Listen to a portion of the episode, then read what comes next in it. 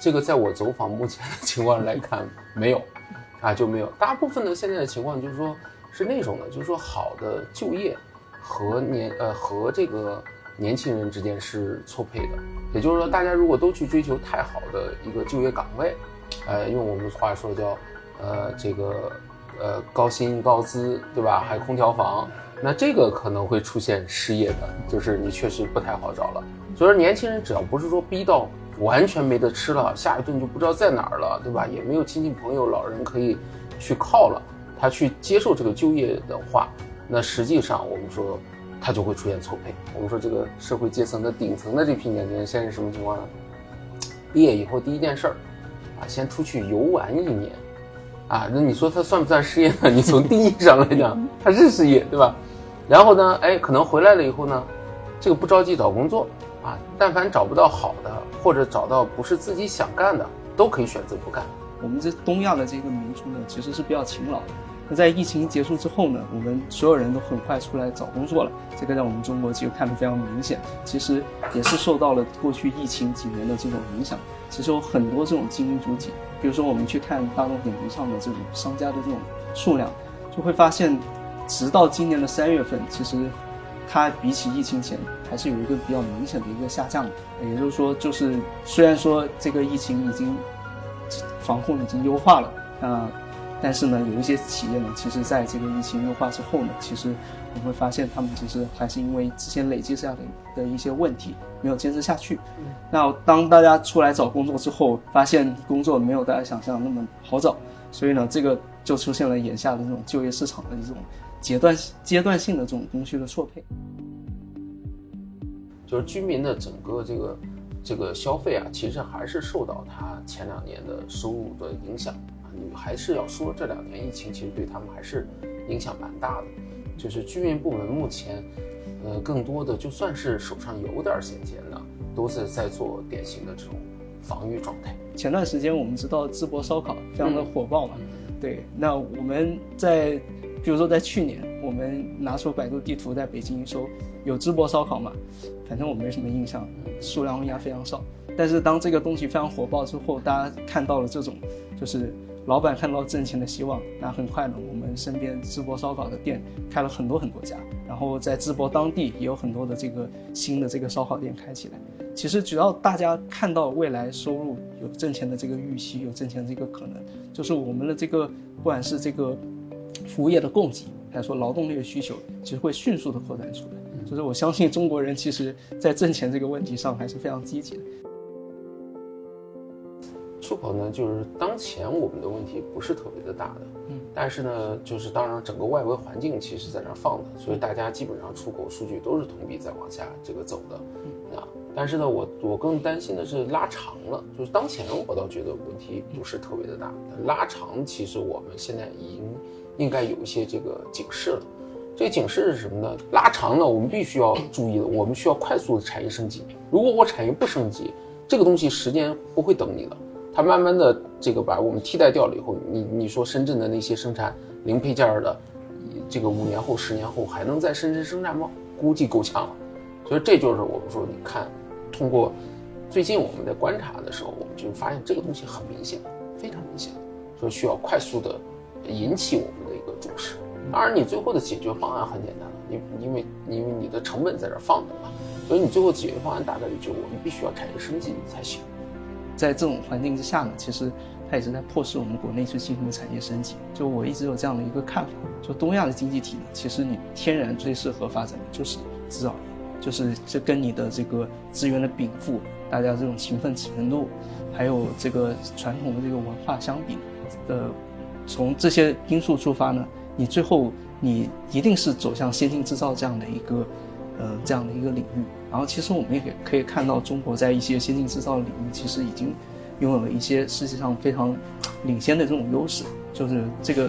应该说是我们是沿着这条道路在进行下去的。我相信呢，就是说，在这种产业升级的这样的一种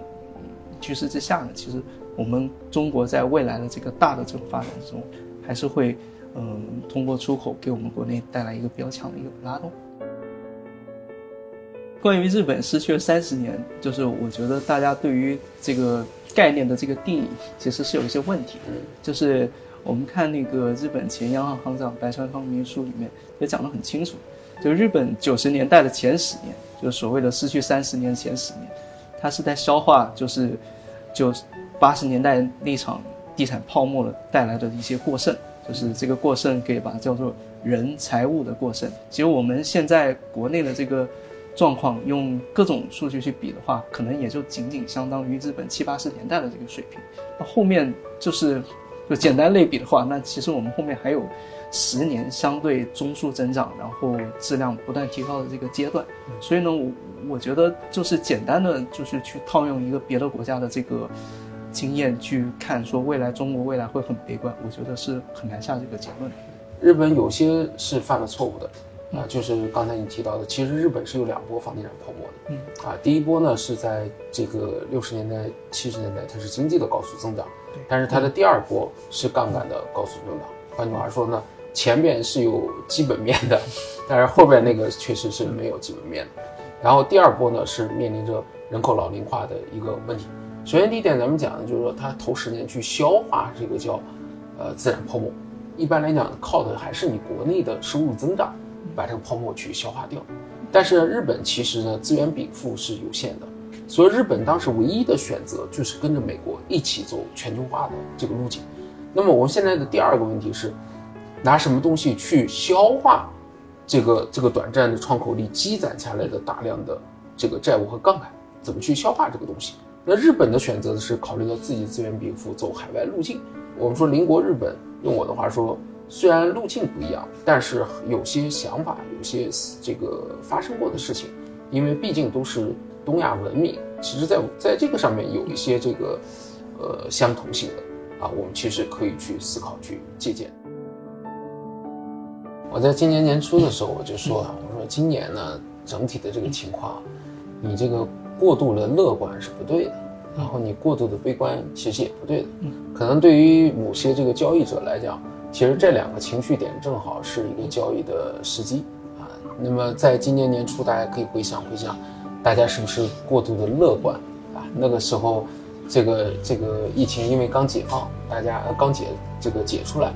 那大家呢要释放一下这个情绪，然后对经济的这个这个判断，对于这个总量的这个判断，都是一个很大的一个偏差，所以导致呢，在这个我们说春节前后。大家都觉得市场会非常的好，但恰恰你会发现到那儿的时候戛然而止了，各种地缘政治的因素在。国内呢，疫情后的疤痕效应、居民部门，你需要慢慢的养伤口，所以它它准确说，你交易节奏的把握就已经很不错了。那整个这个这个这个过程中，你过高低估的过高的时候，哎，我减一减；过低的时候，我加一加，形成一个均衡状态。这可能就是我们对今年的整体的这个判断。我们回忆一下过去历史上，比如说比较近的一八年，或者说更早的一些例子，就是我们每一次在估值低位的时候，都会看到大家去讲一些长期的故事，就是这个是我们人性使然，在这个市场悲观的时候，我们会担心很多很多事情，但事后来看呢，就是因为经济总是有周期起伏的嘛，就是我们这些悲观的这些因素逐渐体现之后呢，其实。我们在经济周期向上的时候呢，大家对于一些长期问题的担忧，理应是会有一些减轻的。嗯，所以呢，我们从这个，从大家的这个交易的这个性质，嗯，可以决定说你去怎么样去应对它。比如说你，呃，像副总，就是我们做宏观交易的，可能我们利用这个情绪去跟大家做一个反向。然后呢，对于一些长期的比较长期的一些投资者，因为在这个市场这个底部区间，其实我们已经把很多。长期悲观的因素计入到价格之中了，那这个时候呢，如果我觉得我这个短期折射能力没有那么强的话，其实我可以在这个底部的区间，嗯，适当的加大一些投资，就是长期来看呢，我们可以获得这个估值修复的这样的一个收益。